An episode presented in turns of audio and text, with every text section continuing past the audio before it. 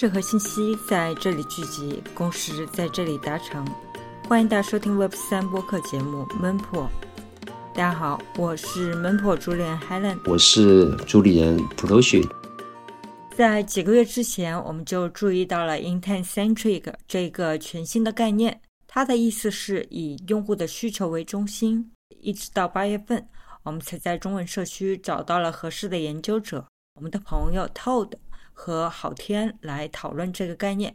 于是，在这一期节目里，我们向两名嘉宾深入的学习了这个概念的含义，以及 Anoma 等相关的项目。在这一期节目里，两名嘉宾也给出了一个重要的判断。他们指出，Intent Centric 是加密社区未来走向大规模应用非常重要的一步。有了它，才能够真正满足广大用户多样而抽象的需求。那接下来，请听两名嘉宾的分享。先请两位做一个自我介绍。各位听众，大家好啊！这个也是老朋友了，之前来做过一次分享啊。今天很高兴和昊天一起啊，再给大家分享一下关于最近比较火的这个概念啊，叫做意图层。首先简单介绍一下我自己啊，我是零 X Todd。那么熟悉我的老朋友可能知道，我是 Nothing Research 的 partner 啊。我们呢是一家研究驱动型的 crypto fund。我们整体来说呢，是一个综合策略的基金吧，这样子。那么最近这个主要的关注呢，一方面在以太坊相关的创新啊，另一方面在这个以太坊的 staking 啊，所以说呃，正好这个意图层最近哎一直是有这个热度啊。那想着说，OK，给大家分享一下我们自己的理解啊，因为本身这这个概念呢，也不是说完全成型了，还是比较新，所以说也会呃增加一些我们自己的它的理解和判断。挺意外的，因为前阵子刚订阅了咱们这个 Podcast，听了几期，感觉挺好的啊，没想到今天有机会当嘉宾。我呢，之前是安全公司的背景，可能做一些安全数据相关的一些研究，但是我不算是呃纯技术出身，可能是配合一些技术同事做一些市场方面的一些 research，主要是前沿科技的一些内容，包括 Intent Centric，我也研究了蛮久，我觉得挺有意思的。今天希望能和大家简单聊一聊。谢谢两位。Intent 中文就是意图。从上个月巴黎的 ECC 两个月前嘛，这个 Paradigm 出了一个一个研究报告，关于 Intent 的一个综述，讨论挺多的。什么叫 Intent？它跟现在我们常用的交易 transaction 有什么区别？两位可以讲一讲。好啊，好啊，好。关于这意图啊，最近其实就像主持人所说啊，确实引起了很多的讨论。其实意图是什么呢？如果你去看这相关领域的论文，因为他们这东西比较前沿，所以写的方式呢也比较前沿，有的时候没那么好理解。我希望用一个哎稍微通俗一点的这个话来给大家解释一下。首先，你说什么是意图啊？呃，我举个最简单的例子啊，也是咱们 crypto 里面啊常用的一个意图，就比如说，OK，我现在有什么呢？有 USDT，我要买比特币。那么我要按多少钱买？我想按这个两万八，对吧？今天是两万九千多，对吧？这个事情，如果说你放在中心化交易所里面，这就是一个最简单的限价单，对吧？我在比如说两万八千美金的地方，我买，比如说一个比特币。如果说你把它放在链上，过去呢，大家比如说用这个 Uniswap，基本上就是市价交易，常规的操作啊，直接在 Uniswap 上，比如说三万美金，啪，你直接买个比特币。现在说我想在链上挂一个限价单。其实这个事情啊，我认为就已经是一个意图的雏形了。我的意图是干嘛呢？我的意图是我要比如在两万八的这个位置，我要去买比特币。那么这个东西呢，你细想想啊，和刚才我说的你直接在 Uniswap 交易有什么区别呢？一个重要的区别在于，这个东西包含了一些链外的信息，就是你在 Uniswap 上交易，这整个操作纯链上不需要一些链外的东西的参与，对吧？但是如果说你现在说你挂的是个限价单，那你其实是把这样一个纯链上的行为啊，增加了一些链外的东西。当你引入了这个链外的这个过程当中，再加上你本身，哎，你有这么一个比如交换代币的这个意图，这个就是一个意图的最简单的雏形。那当然后面还有很多东西能跟这个意图相配合，比如说前一段比较火的这个账户抽象的这个 AA 钱包这个事情，哎，也跟意图连起来了，对吧？他用意图的方式去解释 AA 钱包它是怎么运作的，怎么免 gas fee 去操作的。这个问题我们可以留到后面点来再来分享。那这里先给大家来一个最简单的例子啊，就是你在链上挂一个限价单，那这个东西引入了一些你需要链外的操作来配合，这样的话，这就是一个最简单的意图啊。那我就介绍这么多。链上的限价单这个例子作为意图的一个代表，对吧？呃，那昊天老师也说一下对 intent 的理解。我来说一下我的理解，我的理解就是这个意图，你可以理解就是一个黑盒子，用户过去和我们的 define 交互，等于用户直接和这些后端的这些协议进行交互，你你要跳转不同的这些前端页面去跟它产生交互。但是 intent centric 这个基础设施如果实现了之后，用户可能直接跟一个黑盒子进行对话也好，什么操作也好，他只要通过这个黑盒子，他不需要懂任何后端的这些你这些架构了，就可以实现一个啊完整的一个交互。这我一个比较简单的理解。那基于这个，什么东西都可以往里边套，比如说我们的 AA 账户抽象，包括套的老师刚才说那个线下单。你包括 MPC Wallet，包括我们讲 MEV，各种各样的通过有链上和链下参与的这些架构，它其实都是有意图存在的。就是说，意图它的一个作用就是说，帮用户降低进入这个 DeFi Infra 的一个门槛。不然的话，很多小白用户他他没有一些基础常识，他不知道怎么去交互。但是这个有了这个意图之后，它等于就是一个连接的一个入口，可以把用户的一些意图。转化成一些可供后台这些 DeFi 协议识别的一些执行操作，这我的一个理解。了解，我也看了一下一些呃文在吧，那这里面意图一般是对应这个交易，交易是在以太的话术上叫 transaction。它的区别，因为我以前做过技术嘛，那技术里面有两种编程语言的风格，一种是命令式的，就像你写 C 加加、Java 这种，就是你要告诉要做一步、第二步、第三步。那另外一种语言呢是这个声明式的，就像大家可能用数据分析用 SQL、SQL。SQL 的话，它其实它不会管你怎么从数据里面怎么取，怎么去做排序，但是就是说我要从比如说一堆数里面提的一些条件，这个实际上是声明式的。那就是因为这个声明式的方案，其实 SQL 的应用远大于这种命令式的这种 C 加加大的，所以这两个出发点是不一样的。一个是从程序的角度，就像刚才滔天说的，这是一个黑盒很复杂；那另外一个呢，是从用户的角度，用户要做什么，把这个声明式的做出来，这是我的理解了。但是我想，对于刚才提的这个用户的例子，能不能再往深讲一讲？因为刚才套老师说了这个限价单。用这个讲得很清楚，你又要什么样的价格？那现在没有一些新的架构，没有 intent，那这个限价单就没有这个能力了吗？像 Uniswap 啊，或者在上面的 aggregator One Inch Paraswap 这种，其实它也有一定能力去让用户拿到一个好的价格。那现在这个是存在什么问题呢？针对刚才套提的那个限价单的这个例子，我们讨论一下现在的架构有什么问题。这个是个特别好的问题啊！我之前看到一个这个笑话，说是电灯一七几几年发明的，对吧？一六几几年大家晚上就看不了东西了，就是类似于这样的一个笑话。其实是这样的，意图层这个概念呢，虽然是今年才出来的，对吧？但是其实意图这件事情，在这个区块链可能诞生的第一天就已经有了。因为大家能够看到啊，最近以太坊核心开发圈啊有一个风潮，是说他喜欢把一个过去缠绕在一起的概念啊，把它这个抽丝剥茧的分别的把它剥离出来，等于说每个东西啊都抽象成一层。那所以说呢，这个意图这东西啊，呃，过去其实就有，对吧？比方说大家现在你去用这个 OneInch 啊，像不是刚才提到的用这个 Paraswap 等等，其实你已经可以挂限价单了。从我的这个视角来看啊，我认为这已经是。意图的一个表现了，只不过呢，它没有把它抽象单独说作为一层来跑，那只是它是跟原来那些功能配合着来使用的。那么抽象出来有什么好处啊？举一个简单的例子，你说过去这个以太坊它就一层，对吧？你用这个以太坊从矿工共识，然后到你这交易上链，这就一层，就一个客户端，对吧？以太坊转 POS 之后变俩客户端了，对吧？一个共识层，一个执行层，那有啥好处呢？其实就是这样更清晰。你讨论执行的时候，咱们就聊这个 EVM 的问题；你讨论共识的时候，就聊共识的问题。因为这两个客户端，所以说将来呢，你再有个意图层，或者说再有个 DA 层，或者再有什么这个层那个层，那么你顶多就是多几个客户端，对吧？虽然跑的还是一套这回事儿，但是大家可以这个分开来讨论，对吧？这样效率更高。呃，所以说它会让我们这个东西呢，将来会变得更好，而不是说这东西出来了之前，咱们就没有这个意图这个概念。接下来在简单说一下啊，还聊最简单的这个限价单的这个问题。那比方说过去你说 OneInch 它怎么解决限价单这个问题呢？这个也是 OneInch 的到现在为止的整个的思路。咱们再来把这个事情啊聊得清楚一点。先咱先说市价单是怎么成交的。比如你现在卖十个以太坊，对吧？你直接从 Uniswap 啪一半，Uniswap 那个合约就帮你算啊，你要拿多少 USDT，对吧？啪 USDT 给你，就这么简单。你很明确的知道你的对手方是谁，你的对手方就是那个池子。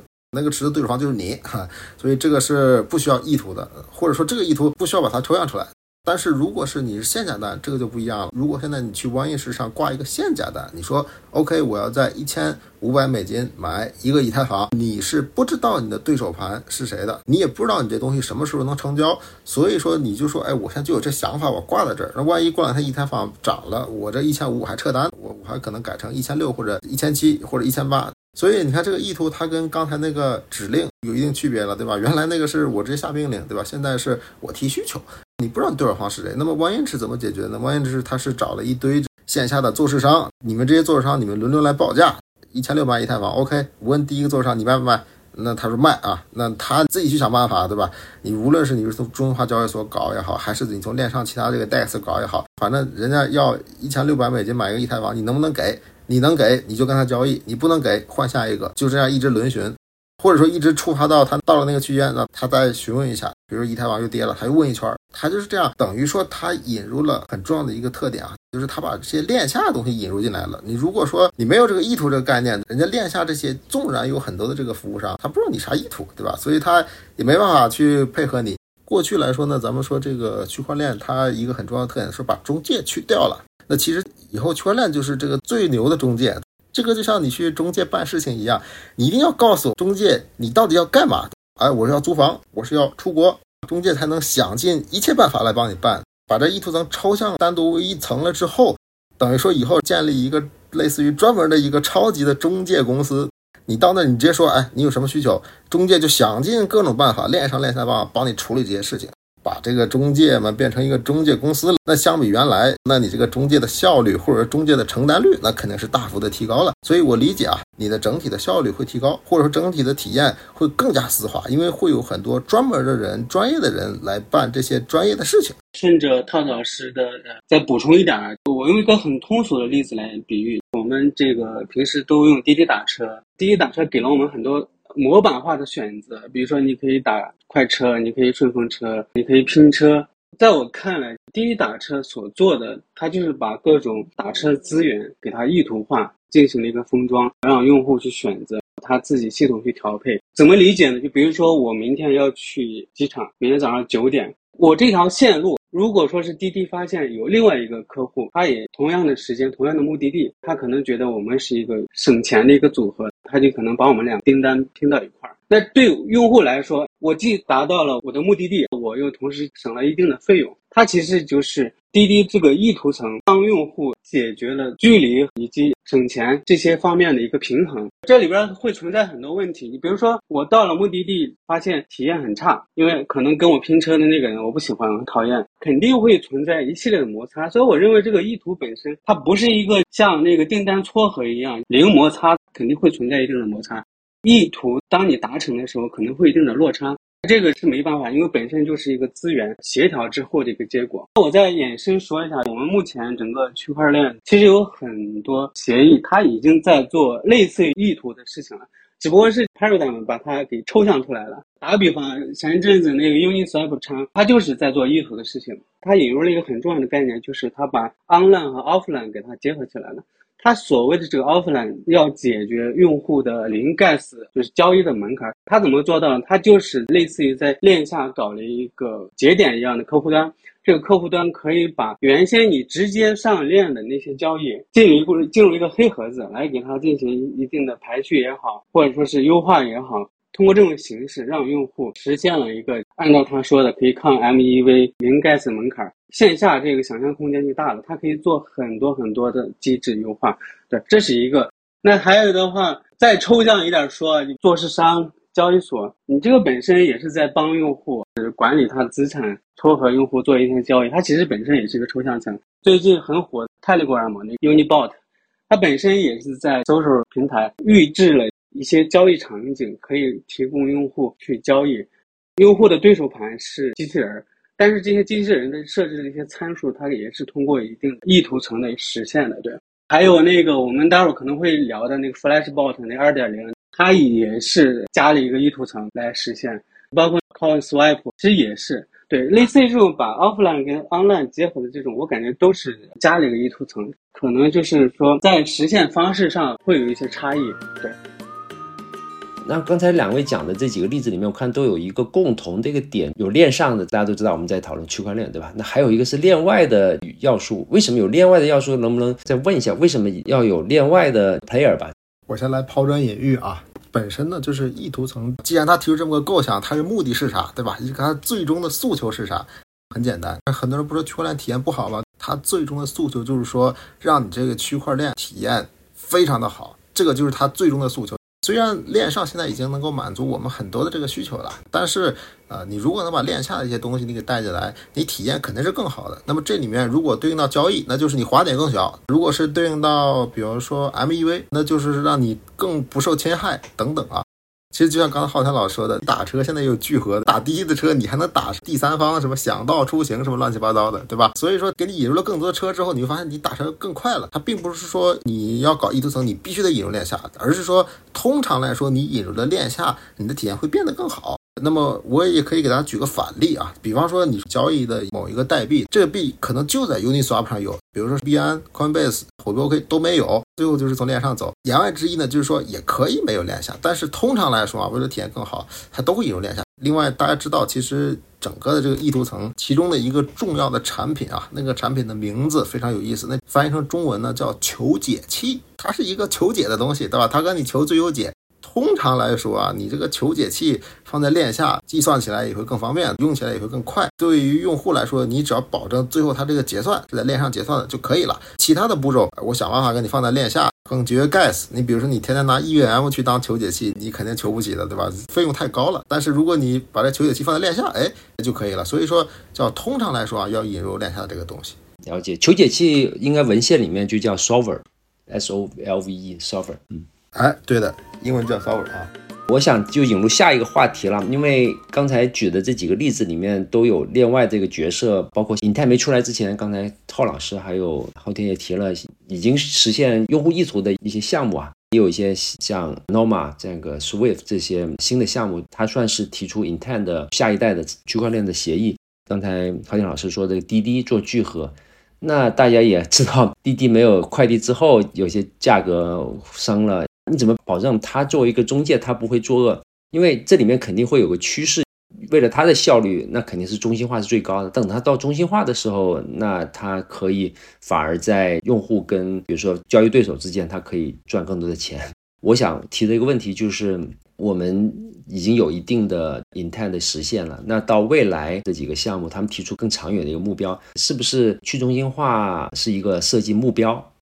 我是这么思考的，intent centric 这个概念其实是 Paradigm 给它抽象出来的。很多项目它其实也在做这样的事情，为什么没抽象这样的概念？我觉得在于说是这些项目本身做的就是解决实际用户场景需求这些事情，比如说 Uniswap 叉，包括 AA 钱包，它解决用户。进入这个区块链的问题，他在想为什么用户进入不来啊？原来是后端的这个协议层的这些操作太过复杂，导致用户的认知门槛跟不上，所以需要链下的黑盒子，让帮用户做一些操作。只不过这个概念被 Paradigm 给它抽象出来了，叫做意图。当然，就是还有一些项目我关注到，它其实也一直在做一个模块化的事情。把意图层当成一个模块来加入整个区块链的体系当中，用这个模块来实现这个用户大规模进入的一个问题。在我看来，就是说中心化这个问题是很难避免的。但是我觉得现在的我们很多实现意图的方式，其实就是中心化的。打个比方，Telegram 搞这个 Unibot，Unibot 提供的各种交易路径。参数规则其实都是他在后台实现的，连私钥都是他那边管着的，私钥也在他那边帮你生成，但是用户不 care 了，直接直接低阵冲进去，那体验够好。你很难说他将来不作恶。去中心化的意图有没有？有，我还真研究一个项目，Anoma，这个项目应该算是最早提出 intent centric 这个概念的。他做的就是要构建一个去中心化的或者说分布式的一个意图市场。抽象出了很多模块，比如说我们刚才说的那个 server，server 做的就是把用户的各种意图给它编程化的一个过程。你比如说，用户的意图可能是交易需求，比如我要转账，也可能是隐私需求啊，我需要你把我的数据给它 Z ZK 化，也可以是安全需求，对，它可以分不同的 transaction 给你不同的打包，打包之后，它这个 server 它会为给它这个 Anoma 提供这个公链，这个公链的话，它有一些其他的一个架构，它会来进行验证，验证用户的各种提交上来这些 intent，验证通过之后，它也有它的一个 member pool。他会把这些交易提交到他那个 member pool，由那一些他所谓的一些矿工来进行打包封装。完了之后，他最后有一个客户端，客户端负责把这些前边的一系列的这些 transaction 给他最后呈现给用户，用户还可以验证。如果用户发现，哎，我的这个意图你给我搞错了、搞乱了，可以提交申诉，可以回滚之类的。他做的这个东西其实就是一个去中心化的，因为啥呢？这个 server 是任何节点都可以参与的。它是一个分布式的一个 server，任何节点只要你有实力，你都可以提供一些编程化的一些意图的解决方案来给我这个网络平台。校验的节点也是分布式的，你可以来验证我上面的这些打包这些 intent 这些区块有没有被作恶或者有没有什么问题。对我觉得它最终要实现的就是分布式的意图市场，但是这个东西确实还是一个很早期的市场，而且它出现的话，对目前的整个区块链的一个架构算是一个全新的东西。现在的区块链都比较简单嘛，我用户上传交易到 member pool，builder 会把它打包给矿工，矿工给它上链儿，对，它这个流程是比较固定的。但是以后的话，它等于就是加了很多看的层啦、校验层啦，最后还有用户一个 verify 的一个过程，会把整个的区块链架构给它整复杂。它这个东西有没有用？我觉得你往长远未来看，它确实用处蛮大的，因为它里边说了，用户的需求它是分层的，交易需求只是一种。我要把一个 BTC 转成十个以太坊，只是一个很简单的交易需求，它还有安全需求，它还有隐私需求。比如说，有些用户喜欢把数据给 ZK 化，现在用户的需求是分摊给了不同的链上，比如说有做 ZK 的，有专门做交易的，它在不同的链上满足各种不同的需求。但是以后如果分布式的这个意图市场如果能成熟的话，那用户就不需要跨链了，对不对？就在一个这个链上就可以满足我不同的 intent，对，这我的理解。好的，刚才提到了 Anoma，我们后面也给大家介绍一下这个，的确也是第一个提出 Intent 作为新架构的一个方向。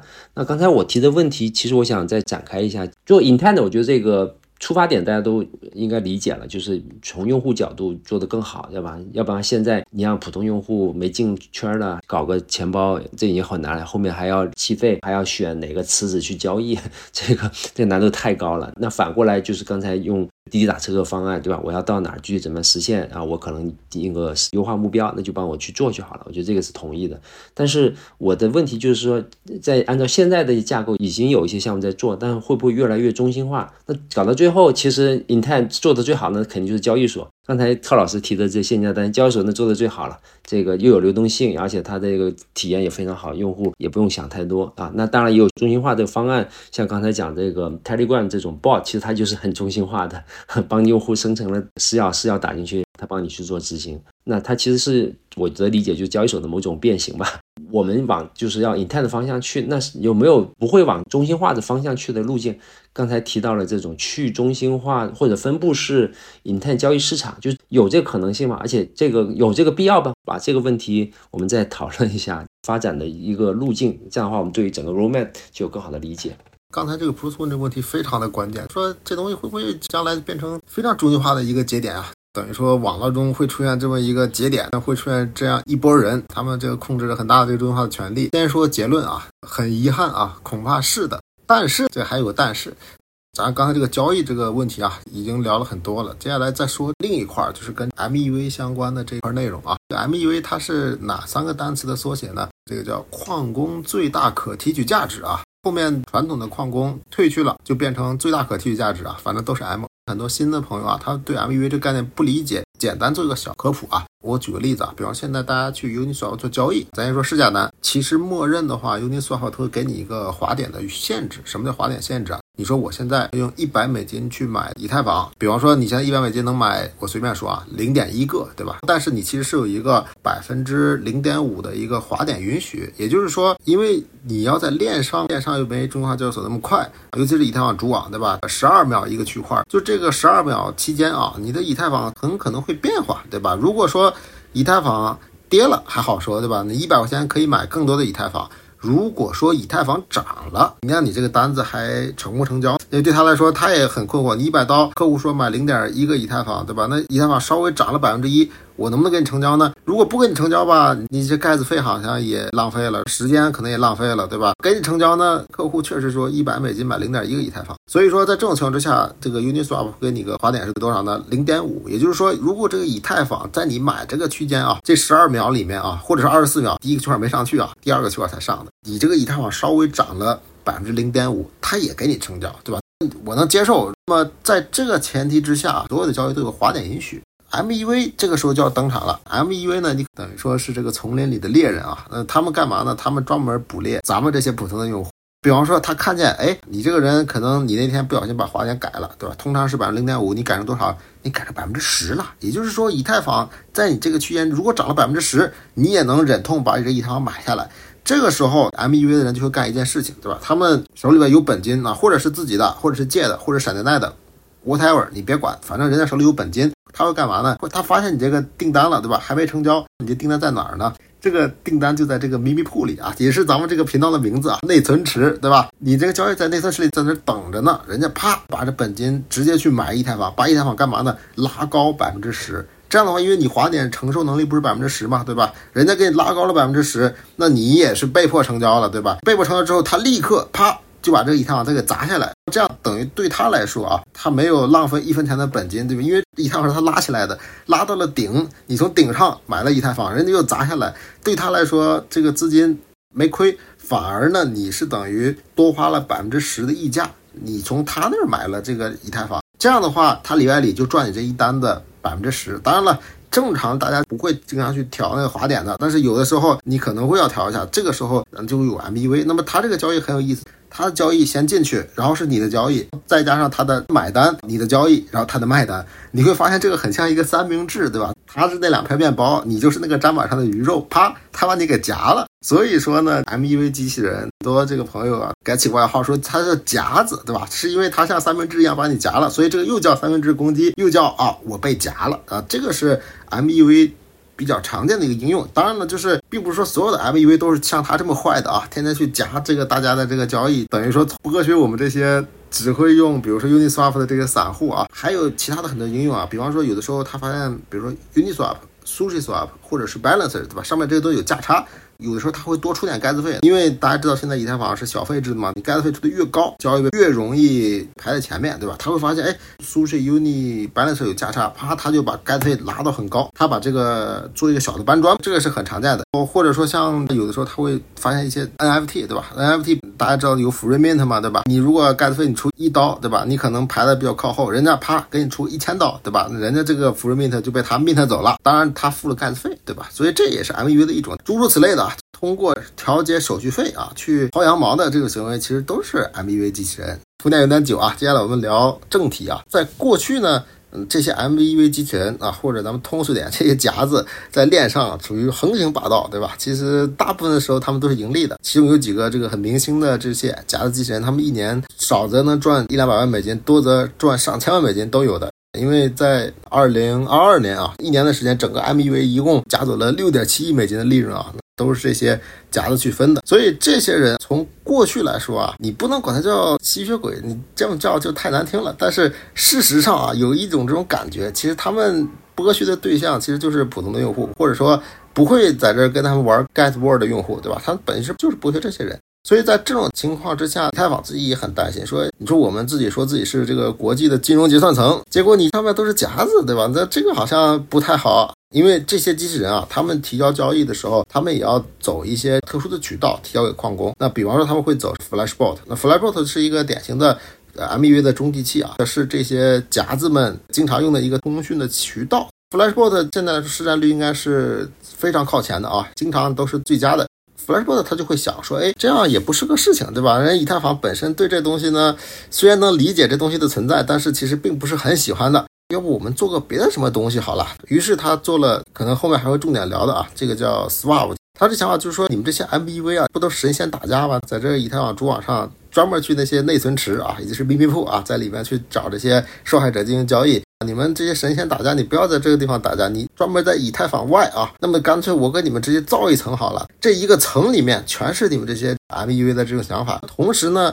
对于这些用户来说啊，最好不要在主网上直接发交易。反正你在主网上发交易，你也是会被我们这些神仙打架，给他们给夹了，对吧？你还不如你直接来我们这一层，表达你这个交易的意愿，对吧？表达你这个交易的什么呢？意图。所以说，他这个意图层，他是通过这个方式给他靠成的。不要忘记我们这个问题的初衷啊，会不会带来中心化问题？那显然会的，因为你这一层不算是以太坊本身的架构，你是以太坊外的一层架构，那么你的去中心化程度肯定比以太坊要低。但是啊，你在过去来说啊，你这些 MUV 机器人，它都是百分之一百中心化的，对吧？那些都是后面人家写的脚本写的策略，对吧？跟你这些普通用户一毛钱的关系都没有，完完全全百分之一百中心化。人家把它变成一层之后，把它从百分之一百中心化的东西，可能变成一个百分之五十中心化的一个东西，对吧？你变成一层之后，起码你们会按照一定的规则去竞争，对吧？起码你这些东西都透明了，对吧？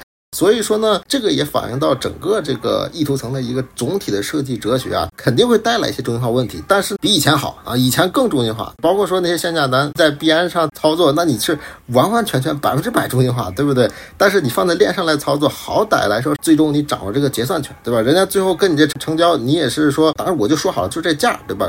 我给大家再举个例子啊，比如说你在币安上，你说我挂一个单子啊，咱别说币安了，咱说一个小交易所好了，对吧？你去一个十八线的小交易所，你在上挂一个单子，十万 U 买，比如说一百个以太坊，对吧？那理论上这个小交易所老板他可以把你单子改了的，对吧？给你改成五万 U 买一个以太坊，他可以改，对吧？因为这东西它百分之百中心化，他说了算。但是你在链上的话，虽然你背后那些人都是中心化的做市商，对吧？但是呢，他好歹得按规矩办事儿了。十万刀买一百个以太坊，就得按这个价，多一分你就成交不了。所以说，在这种情况之下啊，你等于说把原来完全百分之百中心化东西变成了可能百分之五十中心化，那其实呢啊是一个进步。所以说这件事情呢，我认为啊，并不是去中心化程度开倒车，而是说做了一定的妥协。这个妥协呢，是在可用性上，哎，大幅提高了，那稍微中心化一点，但是比原来还强了。总体来看呢，还是一个我认为啊，是一个比较好的创新。我觉得刚才涛老师说的最后这一段挺有启发的。虽然在中心化这块离我们理想没那么好，中心化了一点，但是在用户体验层面上可能是十倍的提升。那对于整个行业的发展更好啊！我觉得这个是一个总结。我的理解啊，就传统金融 TradFi 里面中心化其实是最高效的，但是它就是要靠你对中心化的信任，到后面就需要立法。其实，在以前，比如一百年前，美国股票也很多各种勾结，后面就 SEC 要立法。那大家都相信纽交所，它是真的就按照你的订单先来后到给你执行的，而不是说你刚才讲那四十八线的给你定向插针啥的。但是这种也有它的问题。那现在我们要实现同样的用户体验，只不过用去中心化的方式再做一遍。那这个过程中可能要得螺旋式上升。那刚才讲到了两个项目，要不然也开始讨论一下这个具体的一些实现的方法。这两个项目，一个是 Aloma，一个是刚才这个提到的 Flashboard，一个下一代的协议吧，这个 Swap。那这两个他们是呃做类似的事情吗？他们有什么不一样？呃，我先说一下 Flashboard 二点零叫 Swap，它是在做去中心化的这个 MUV 平台，但是这在我看来这只是表象。更深层的意思，它是为了让自己的 MUV 这个管道在整个区块链这个生态里边地位更稳固。因为他讲到了一个很重要的一个点，他们虽然能在区块里边获取很大的一个收益。但是这个东西你得经过矿工的默许，跟矿工达成某种平衡。现在存在的一个问题是，Flashbot 在各个链都是一个很重要的一个 builder 吧？对，它这种情况下就会存在一个问题，Flashbot 越来越垄断，那它越垄断之后，肯定会跟矿工某种程度上产生一定的利益冲突。也就是说，如果矿工想干涉它的一个 MEV 的交易，是随时有能力实现的。基于这种情况，它索性说是变相。搞一个黑盒子，我在这个黑盒子把大部分 MEV 这个价值在这个黑盒子里面，通过 auction 这个竞争的机制，把它完成掉。这样的话，我把这个区块提交到链上的时候，就没有那么大的利益了。就是你矿工，你就老老实实打包就好了。我觉得他在做这么一个事情，Uniswap 叉也好，包括未来这个 Intent Centric 这个意图层，如果构建起来之后，你会发现，所有的在这个市场生态位上有一定地位的架构，都在想一件事情，就是巩固自己的地位。Uniswap 叉它做了链下的黑盒子之后，它就可以跟它的 Uniswap Wallet。加上它这个 Uniswap 叉，再加上它服务的广大的 DEX 交易用户，它就可以逼迫这个矿工改规则。比如说，在这个黑盒子里面把 MEV 啦、现零 Gas 给用户了，各种各样的一些创新，它就可以在它黑盒子里完成。那时间久了之后，你会发现，哎，可能所有的交易都会走它这个黑盒子，其实也是在巩固自己的市场地位。包括刚刚提的那个 Swap，它其实本质上也是。Anoma 的话，在我看来，这个项目我觉得挺有意思的点，它现在给人感觉很抽象，一般人乍一看好像也不知道他在干啥。我细研究了一下，我觉得他确实做的这个事情确实很超前。如果按照他的一个设想，他这个去中心化的意图市场，如果真的构建成了的话，你可以理解，那就是完全是一种全新的区块链的范式。怎么讲呢？区块链最早第一代的范式应该就是比特币 scriptable，就是脚本化的那那种范式。完了之后，以太坊把它这个脚本化变成了 programmable，可编程化，有合约执行。它意思是说，你这个编程还不够，你只是一些，比如说以太坊，你合约你只能执行的一些比较简单的。比如转账啦、mint 啦，基础的一些操作，他要做的是啥呢？他会把搞了一个 server 层，他就负责来把各种用户的复杂的意图给它编程化。那这样就可以接入很多很多复杂的抽象的这种意图进来。他又搞了一个公链，以后要做验证层，又把现在所做的 Layer Two 啦，包括 ZK 技术啦，各种各样的已有的技术，他都可以给它囊括进去。那完了之后，他还最后有一个用户的客户端，又实现了一个万物归宗到一个钱包。所以我觉得确实是在做一个有点超脱于现在的这个区块链链路架构的一个事情，这是一个。还有我再说一下我观察的其他几个项目，不是很抽象的。一个是叫 Brink 的一个 DEX，这个 DEX 它是要做一个什么事情？它等于用户在执行这个 DEX 交易的时候，它直接可以签署一笔交易。它这个 DEX 会提供各种各样的类似于合约的一些范式，就是一些意图模板嘛。这些模板可以帮助用户啊进行一系列的操作。用户你需要签个名就好了，剩下的你都交给我的这些专业的这些链下的做市商，让这些专业的人来帮你完成这些操作。它整个过程可以实现去中心化的，比如说这个 server 可以由各种链下的做市商来提供，你来。编程化用户的这种意图，你来搞合约，在我这个链上，嗯，想办法的把用户的这些需求给它执行掉，这是一个项目，比较有意思。还有一个项目叫 Zap OS，那么目前我看它跟那个 GMX 都有合作，就还算是比较成熟的一个项目。它有一个点，比如用户现在做交易的时候，你会发现你的资产余额每一条链上都有。那这样的话，用户如果有一个需求，我能不能把我所有的链上的余额聚合到一块儿，然后我统一一次性使用呢？签署一笔交易完，我就可以完成多笔资产的调用。它就可以在这个 G M I 可以实现。你登录它这个 DAPOS 这个公链，它是给你搞了一个虚拟账户。你登录这个虚拟账户之后，你就会发现啊，你原先各个链的零散的资产，你直接点击 Swap 就一笔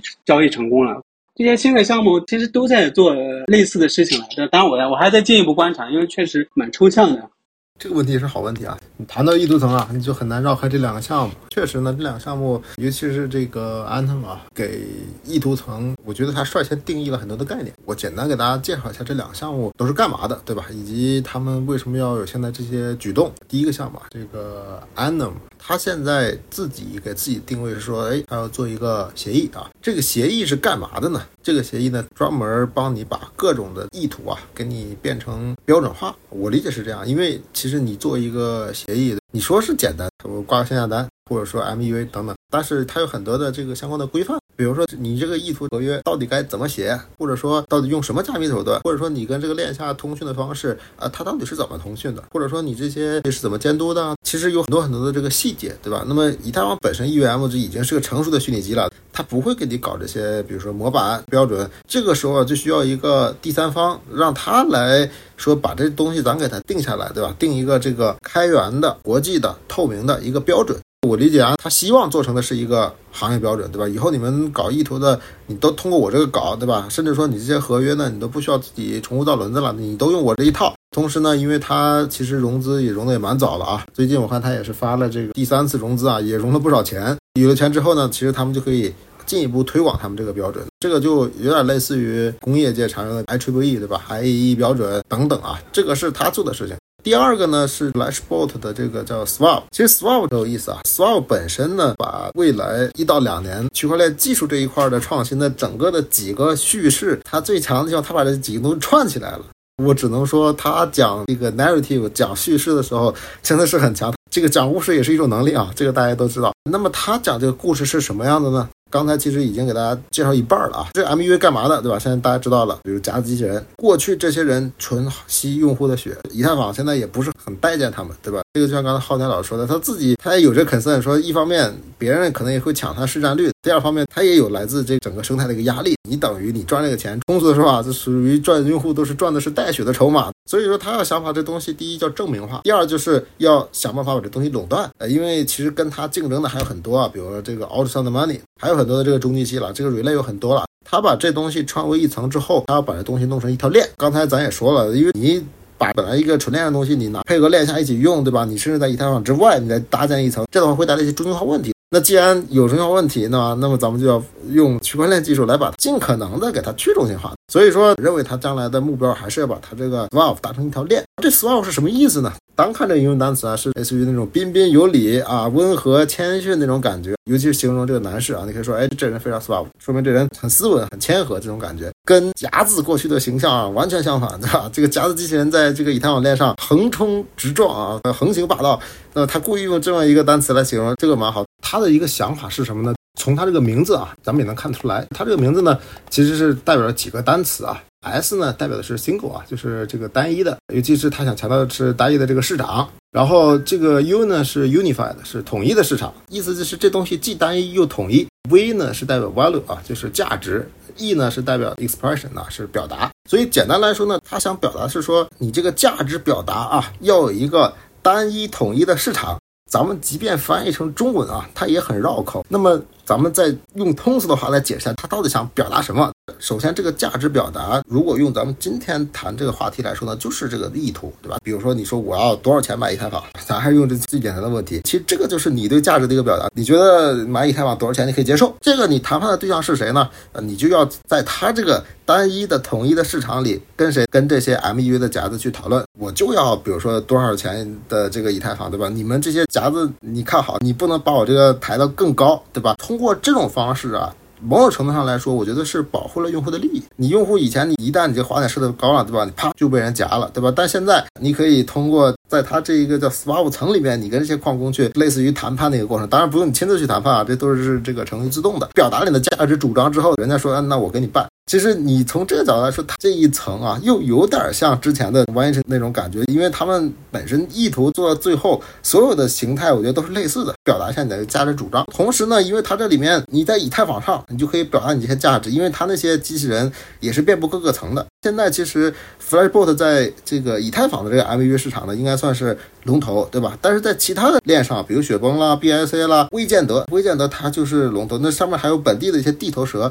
抽象成一层之后，以太坊用它的这一层 MEV 层，或者叫什么单一统一价值表达市场，可能 BSC 也可以用它这一层，也可能雪崩也用它一，大家都可以用它这一层。这样的话，等于说也强化了它在其他链上的地位。如果说它把这几个链打通了之后，你会发现一个什么问题？你如果在正常表达了你的意图之后，你有可能能够实现一个你在以太坊上说 OK，我要多少钱的以太坊，整个支持它的可能七八条链，甚至十几条链上面的人都会来帮你寻找这个订单。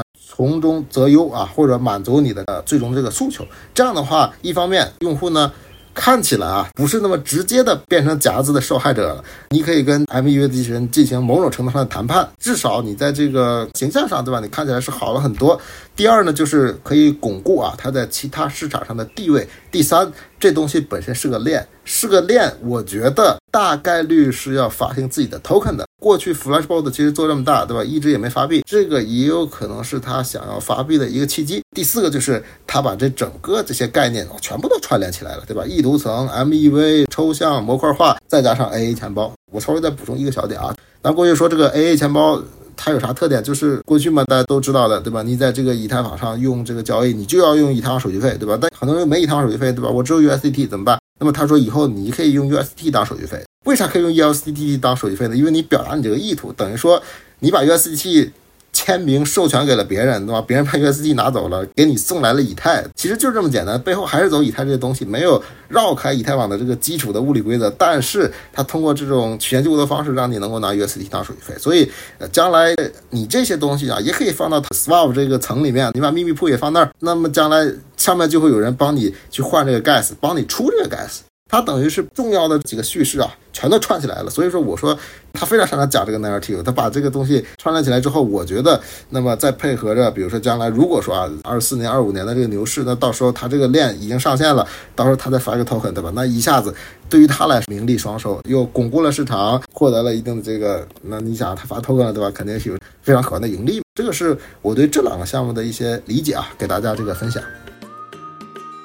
刚才也在看 Swap 的这个白皮书，我觉得套老师真的观察很对，他们的确 Freshbot 团队非常会叙事。最后一段就是 Onward to more decentralization，就最后还要不忘更加去中心化。刚才因为提到了这个 AA 钱包，这边 AA 钱包就是叫 Account Attraction 账户抽象或者是智能合约钱包。其实我们播客在应该半年前吧做了一期，大家可以去再去看看。那因为提到了 AA 钱包，我也想。讨论一下 AA 钱包做的事情，其实，在某种意义上跟这个 Intent 也挺类似的。当然了，AA 钱包提的很久了，Vitalik 很早就提出来了，呃，也有不同的迭代，细节我们就不展开了。今天，但是我就想讨论的就是，像 AA 钱包，刚才涛老师提了一点，它被这个 Swap 这个 Freshbot 这个二点零也包含了。但是 AA 钱包从发起方的话是以太坊基金会来提的，而且它的解决的方向也不太一样，不过实现的路径我觉得还是挺像的。Swap 也好，这个 Anoma 也好，还有其他的项目，其实都要搭建一个刚才讲的很多 Solver，这些 Solver 是。去共同的竞争，有个 open 的个 market。那在 AA 钱包的这个，特别是现在提到 AA 钱包，都是以以太坊基金会提的这个 ERC 四三三七标准里面，它就有一种叫 bundler，它有一个公共的市场，尽量的公平的分区分布式的去帮用户解决问题。就是这个 AA 钱包跟我们现在讨论的这个 Intense 有什么关系？我也想请两位再讲讲啊。这个应该今天时间关系，这最后一个大问题。刚才涛老师讲的真的是。风趣幽默，而且又深刻。就是 A 钱包，我的理解，它其实就是一种结构化的意图。什么叫结构化的意图？就是这种目前可被以太坊公链或者目前当下的合约定义的这种技术架构解读的这么一个意图市场。你可以理解，它会在这个合约里里边打一个 bundle，把很多用户的很多需求统一到一起，在一个合约里边执行。但是这个有一个前提，你这个意图不能太过于抽象，肯定要符合它整个合约执行的这个框架。包括我之前交互 OpenSea，就是你在 OpenSea 上发一个 NFT，你会发现它背后的交易其实很复杂，涉及的各种代理合约啦、创作者分红合约啦，它合约之间的交互很多，但是用户其实是感知不到的。我觉得这些其实都是结构化的意图市场，它会在这个智能合约。或者代理合约当中预设各种参数，然后用这些预设的参数来执行用户的一部分意图，这我的理解。但这个意图的话，很难说达到比较全面的意图，它必须是一些可编程化的，说现在的合约比较好执行一些意图。跟我们上一个话题聊的那个 Anoma 最终想达到的那种很广泛普遍的那种意图，我觉得还是有一定的区别的。我再稍微来补充一两句啊，对于这个 AA 钱包来说，他们的诉求其实跟整个的这个意图的诉求啊，这个哲学啊是完全相同的。他们的这个诉求啊是啥呢？OK，现在你不是说这用这东西这个门槛高吗？我把你门槛降到最低，我能想到的能给你优化的地方，我全都给你优化了。那么，但是你说又不可能说突破现在以太网的技术框架，那怎么办？那别用这个原来以太网那套钱包机制了，我们。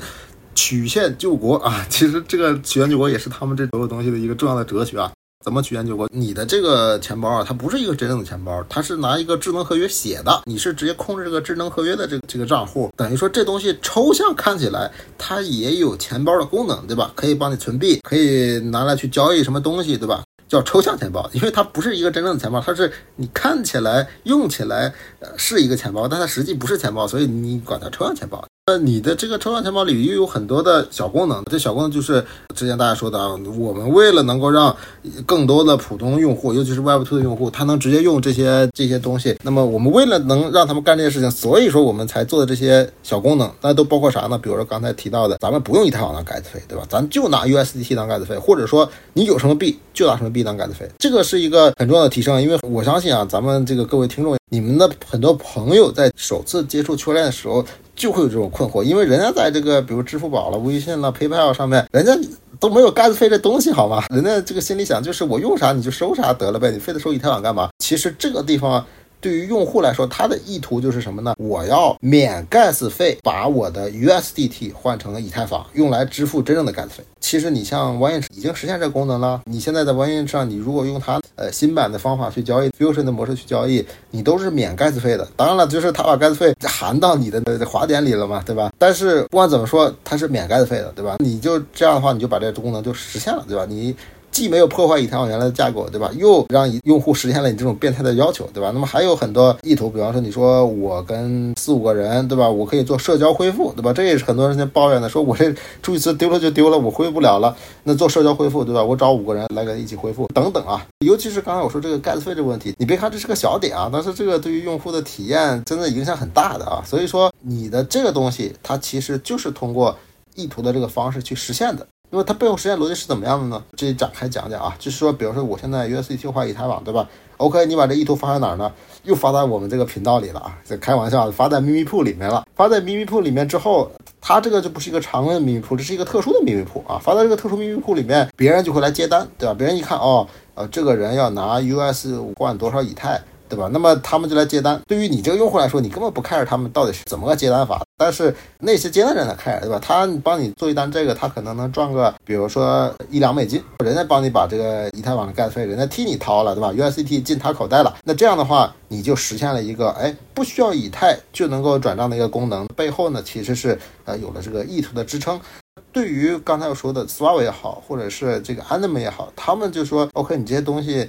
你别放你那个特殊的秘密库里了，你让它放我们这个协议里，或者放我们这个链上，对吧？这样他们直接帮你跑，你还省着自己再搭建一个专门的秘密库了啊！这个是他们的想法啊，所以说这东西哎看起来也是这样串成了一个圆就串起来了啊，这是我的理解。这个非常棒，把我们今天关于 Intent 的来源去脉以及相关的一些。概念我们都解释的很多，因为这个话题也非常大，也挺新的，而且也涉及到一些比较深的背景吧。那希望我们听众听上去不会越来越多问题。那有必要，我们也可以可能半年或三个月之后，我们请两位老师再上来，再跟大家进一步的探讨，可能针对项目也好，或者是某一个话题。你看两位还有什么补充吗？我说我的想法，最近一直在关注这个 Intent Centric，因为为什么就是有一种莫名的动力推着我往这个方向看。发 Uniswap 它包括这些各种各样的 Flashbot 推二点零这些，我还一很奇怪他们在做什么。对，但是这个 Intent Centric 这个概念出来之后，包括你看到这个 Anoma 这些项目在做的事情之后，我就觉得哇，原来这些东西都可以聚合到这个 Intent Centric 这个概念里边啊。如果这个基础架构是成为一个下一代的区块链的范式，我觉得它实现的东西太多了，而且我们所说的 mass adoption，我估计可能到那个时候才能呃很大程度上实现吧。同意刚才这个浩天老师说法，其实这个天天聊 mass adoption，mass adoption，对吧？一方面呢，我觉得。靠应用层的努力，对吧？你不但有新的应用出来，对吧？更好用的应用，更牛的产品，对吧？第二方面呢，也靠这些这个属于用户体验的提升。你需要协议它自己有进化，或者专门有协议来做这些东西，需要协议的完善。我想，无论是账户也好，还是我们今天聊的主题意图层也好，他们本质上就是弥补了后者，让我们协议层更完善。那这样个，我觉得产品要往前走，协议要往前走，那这样这种 mass adoption 啊才能来。这个是我的一个期望啊。好的，谢谢两名嘉宾，也谢谢各位听众的时间，我们下一期节目见。